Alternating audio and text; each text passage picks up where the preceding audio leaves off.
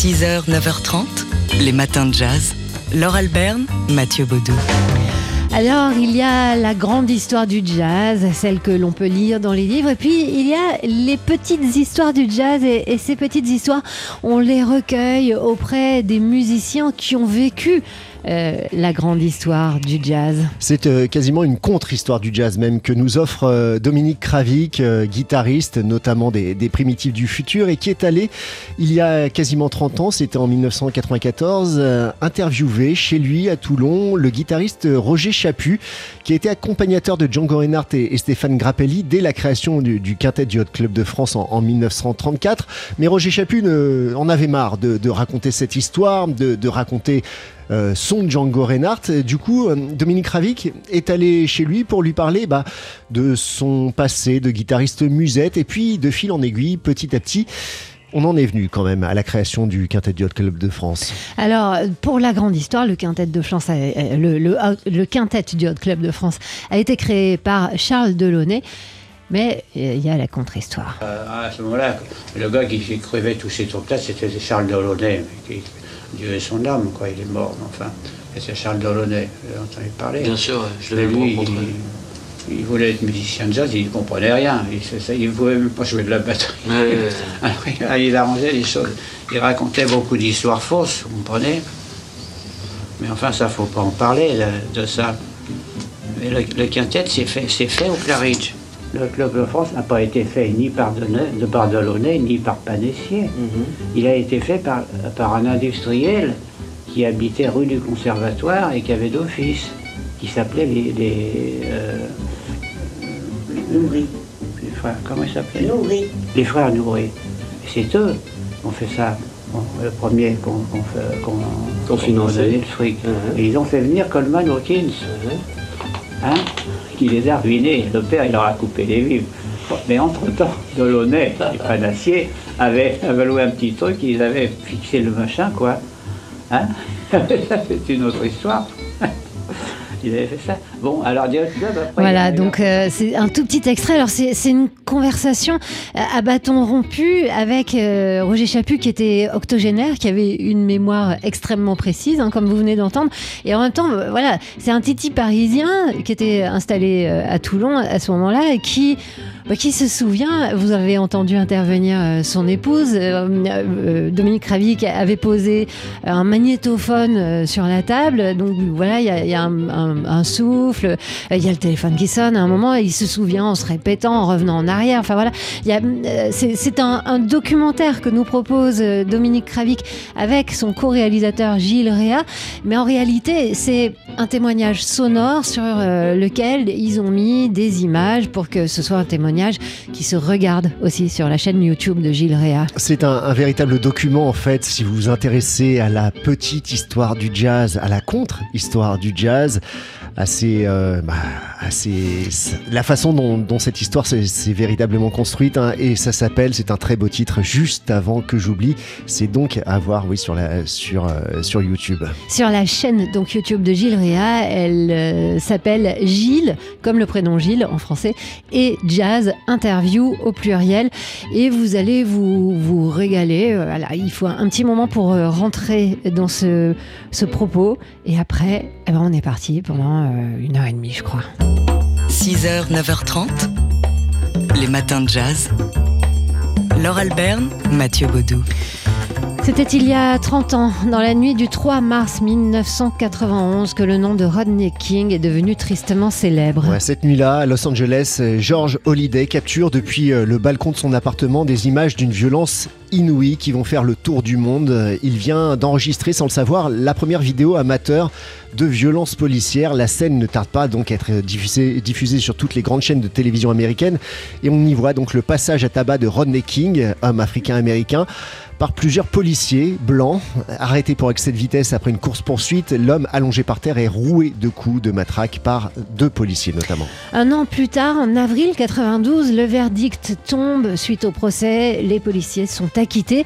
Et cette nouvelle va embraser plusieurs quartiers de Los Angeles. Des émeutes euh, éclatent pendant six jours et euh, on, on en dresse un bilan sanglant 53 morts et plus de 2000 blessés. Voilà qui n'est pas sans rappeler euh, les émeutes qui avaient éclaté en août 62 dans le quartier noir de, de Watts, hein, toujours à Los Angeles, qui étaient jusqu'ici euh, les émeutes les plus meurtrières qui avaient connu les, les États-Unis, avant donc celle de 1992.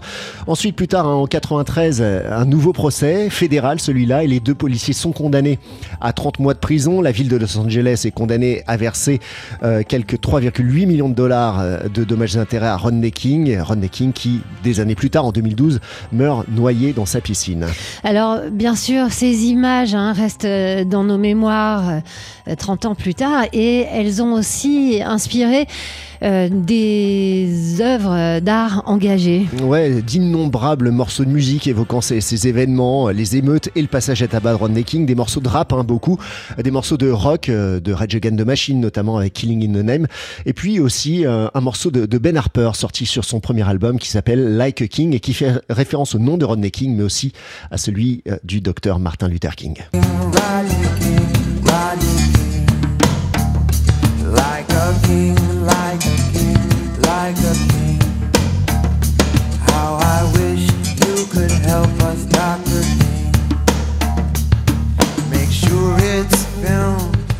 Les images, en tout cas, du passage à tabac de, Rodney King ont été un choc à l'époque. Et aujourd'hui, les images de violences policières telles que celle-là semblent tristement banales, devenues banales et banalisées aussi par bah, la multiplication des, smartphones qui permettent de, les filmer. Ça a été en tout cas un, précédent, hein, ces, images euh, du, passage à tabac de Rodney King il y a 30 ans.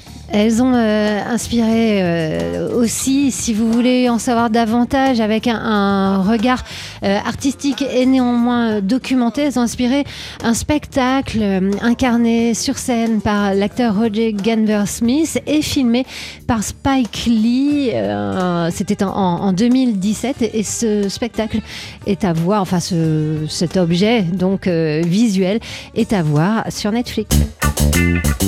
6h, 9h30, les matins de jazz. Laure Alberne, Mathieu Baudou. Alors c'est une série très attendue euh, d'un réalisateur brillant. Il s'agit de Steve McQueen, de l'anglais Steve McQueen. Ouais, sa série euh, s'intitule Small Axe. Alors Steve McQueen, c'est ce réalisateur de 12 Years a Slave, Oscar du meilleur film en 2014. Avant ça, il avait fait Hunger ou encore euh, Shame. Il faut rappeler quand même que Steve McQueen à la base est un plasticien, vidéaste, artiste contemporain. Et si je le rappelle, c'est parce que ça se sent hein, dans sa mise en scène. C'est toujours extrêmement beau, extrêmement léché et toujours cette beauté esthétique et plastique est toujours au service de l'émotion. Et ça se ressent dans cette série Small Axe, qui n'est pas une série comme les autres. En fait, c'est présenté comme cinq films indépendants qui nous plongent au cœur de la communauté antillaise de Londres des années 70 jusqu'aux années 80. Car c'est une autre chose qu'il faut rappeler, au, sujet de Steve McQueen, c'est qu'il est euh, descendant de cette immigration antillaise euh, en Angleterre. Alors euh, oui, cinq films qui tracent euh, des destinées singulières ou collectives et qui nous plongent, euh, c'est essentiellement valable pour le premier de ces cinq films dans le milieu militant noir des années 70. Euh, il, veut, Steve McQueen, raconter euh, des récits qui dit essentiels pour le royaume uni euh, d'aujourd'hui. Le peuple noir a changé le paysage de ce pays. Et donc, par exemple, dans ce premier épisode intitulé Mangrove, il revient sur ce procès de neuf jeunes militants qui avaient affronté la police à Londres et qui avaient réussi à faire reconnaître devant le tribunal le caractère raciste des comportements des policiers envers les communautés noires euh, de, Londres. Euh, Le deuxième épisode nous plonge dans euh, l'antichambre des soirées reggae, rock, ska, rocksteady du Londres des années 70. À chaque fois, il y a un, thème différent hein, et c'est donc bel et bien cinq films différents qui nous racontent une mémoire commune. Euh, c'est une série qui a été une série de cinq films qui a été réalisée pour la BBC en Angleterre et qu'on peut voir en France sur la plateforme de streaming Salto. 6h, 9h30, les matins de jazz. Laure Alberne, Mathieu Baudou. Alors attention, on s'apprête à vous raconter une autre histoire du jazz. À côté de la grande histoire du jazz, de celle qu'on peut lire dans les livres, il y a les petites histoires du jazz, celles euh, qui sont racontées par les musiciens et, ou qui l'ont été. C'est le cas avec les souvenirs euh, du guitariste Roger Chaput. Ouais, Roger Chaput, euh, dont on peut entendre les souvenirs dans un film documentaire intitulé Juste avant que j'oublie. C'est l'autre guitariste Dominique Kravik, notamment guitariste des Primitifs du Futur, qui était allé, euh, il y a presque 30 ans maintenant, recueillir cette parole précieuse, celle de Roger Chaput, qui a été l'un des membres fondateurs du, euh, euh, Du quintet. du Club de France euh, dès 1934. Et au micro de Dominique Kravik, eh bien, il nous parle même de la préhistoire du quintet du Club de France quand eh bien, il- Django jouait alors dans l'orchestre de Louis Vola. C'était à, à Cannes vers, au tout début des années 30, vers 1931-32. Alors il jouait dans un endroit qui s'appelait le Palm Beach et il était habillé en matelot. C'est une longue histoire, il faut que vous écoutiez euh, ce qui précède. Alors c'est ce que nous dit euh, ici Roger Chaput. Je le précise parce que bah, il parle avec son accent de, Titi parisien et puis euh, c'est un enregistrement qui a été fait moins avec le magnétophone posé sur la table de la cuisine. On entend le téléphone sonner derrière, on entend Madame Chaput qui intervient dans, dans les souvenirs. Donc parfois c'est un petit peu difficile à comprendre. On écoute ici bah, Roger Chaput nous expliquer comment euh, il a fait ses débuts véritablement dans l'univers de ce qu'on appelle ensuite le jazz musette. Django jouait là-dedans, habillé en matelot. Il jouait là-haut. Et quand, quand l'orchestre s'arrêtait, Django jouait. Seulement les gens, quand ils entendaient Django jouer, ça, ils ne dansaient pas, ils s'arrêtaient puis ils l'écoutaient jouer. Et ça, c'est officiel. Vous voyez? Tellement c'était fulgurant. C'est vraiment un- une chose euh, Incroyable. sensationnelle. Quand Django jouait, c'était ça. ça. Bon, alors c'est ça, et c'est comme ça que Django, après, après est rentré là. Vous comprenez le, Bien sûr, ouais. et tous ces machins. Seulement, c'est voilà qui avait l'orchestre, moi, quand j'étais avec Guérino au Palm Beach. Et voilà avait trouvé le casino d'été à Cannes. Vous connaissiez pas, vous C'était un bijou, c'était comme le Trianon à Versailles. C'était magnifique, ce petit casino. Une beauté terrible, ça dedans. Et il avait l'affaire pour tout l'hiver. Il avait signé le contrat. Mais Django était foutu le camp, il avait pris le train. Et puis, et puis lui, il avait disparu avec sa roulotte, on ne savait plus où il était. Alors donc, il m'a engagé, moi. Et je suis rentré à l'orchestre. Vous comprenez ça ouais. Comment je suis rentré dans, les, dans le coup, à Dans Paris, après, dans les musiciens et tout. Dans tout ça. Eh oui, tout ça, donc euh, Louis Vola, Roger Chaput, Django Reinhardt, ça vous évoque euh, des noms, c'est euh, la, création à venir du quintet du Hot Club de France, une histoire, une autre histoire que nous raconte Roger Chaput, donc au micro, plutôt au magnétophone de Dominique Kravik, et ces souvenirs, on peut les entendre assortis d'images d'archives grâce à un, archiviste du jazz français qui est le guitariste Gilles Réa. C'est sur sa page Facebook, sa page YouTube. Ça. ça s'appelle Juste avant que j'oublie.